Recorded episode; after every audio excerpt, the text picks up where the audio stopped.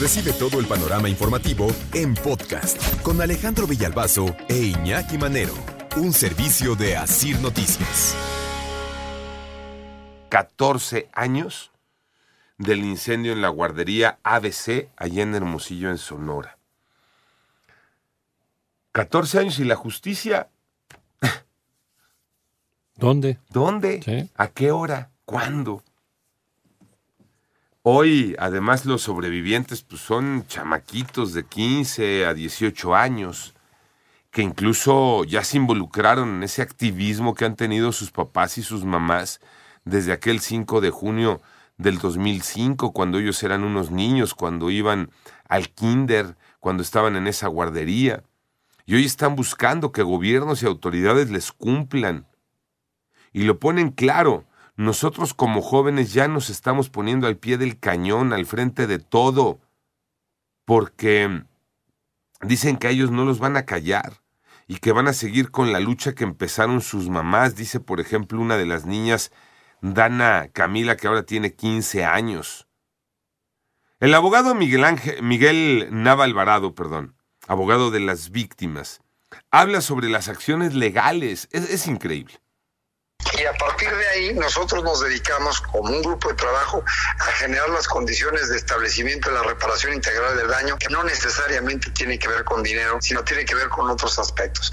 Y es que a mí me parece increíble que a 15 años, 14 años que se cumplen este lunes, pues la gente tenga que seguir pidiendo justicia como si estuviera eh, estirando la mano para ver si algo le regalan.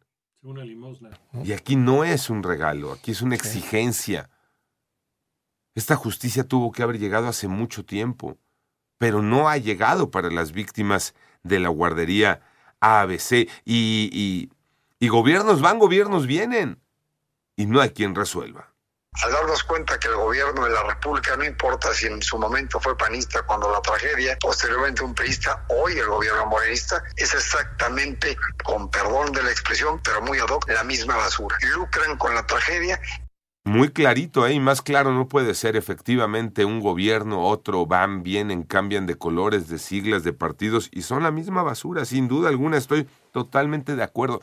¿Cómo no van a ser la misma basura? Si han dejado en el abandono a familiares, a sobrevivientes de aquel incendio que mató nada más a 49 niños, que dejó 106 eh, lesionados con, con marcas de por vida, la peor tragedia en este país que involucra a nuestros pequeñitos, a nuestros niños ya casi 14 años, hay impunidad. No hay una sola persona en la cárcel y aunque los amparos están ganados en materia administrativa, deja mucho que desear el Poder Judicial de la Federación porque no le exige con los medios de apremio que tiene el Poder Ejecutivo el cumplimiento de las sentencias. Vamos a tratar de ponernos en los zapatos. 14 años y no hay alguien en la cárcel que responda por esa tragedia.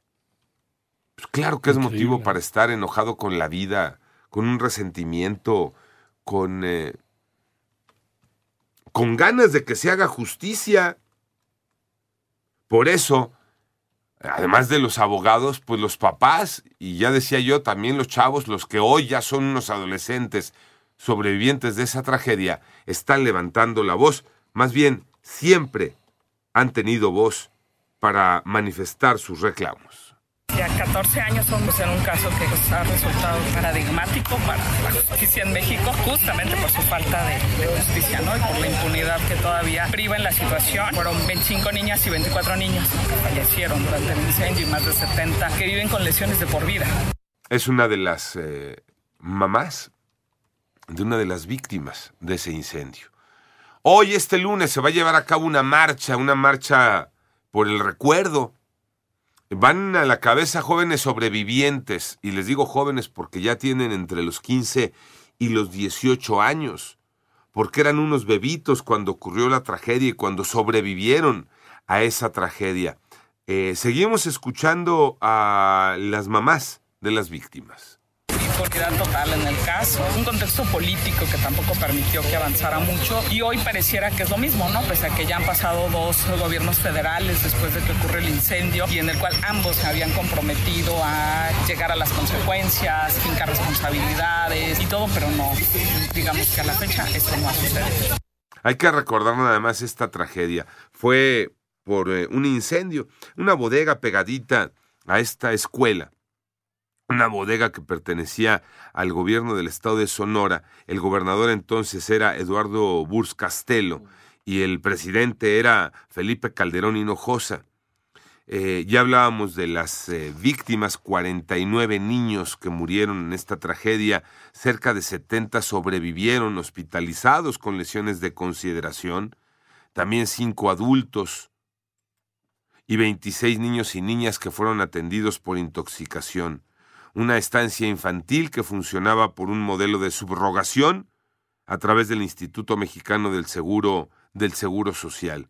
De acuerdo con la versión oficial, eran más o menos tres de la tarde de aquel 5 de junio, cuando los niños incluso dormían la siesta en la guardería y en la bodega continua, contigua, perdón, se dio un sobrecalentamiento del sistema de aire acondicionado y vino el incendio que por cierto siempre también bajo la sospecha, Iñaki, porque se guardaban cinco toneladas de documentos, placas vehiculares, vehículos, porque era una oficina de gobierno y siempre se pensó, pues, ¿qué quemaron? No? ¿O qué querían quemar siempre en esto del sospechosismo? Y había también eh, material eh, inflamable, había, se habían encontrado botellas con este alcohol que se utilizaron a lo mejor para, no sé, cualquier cosa ahí dentro de esa oficina, y todo el papeleo que estaba, el papelerío que estaba dentro en esa, en esa oficina, al lado de una guardería. Y te acuerdas que empezaron a revisar, eh, sí, nadie por encima de la ley y esto no vuelve a pasar y no sé qué.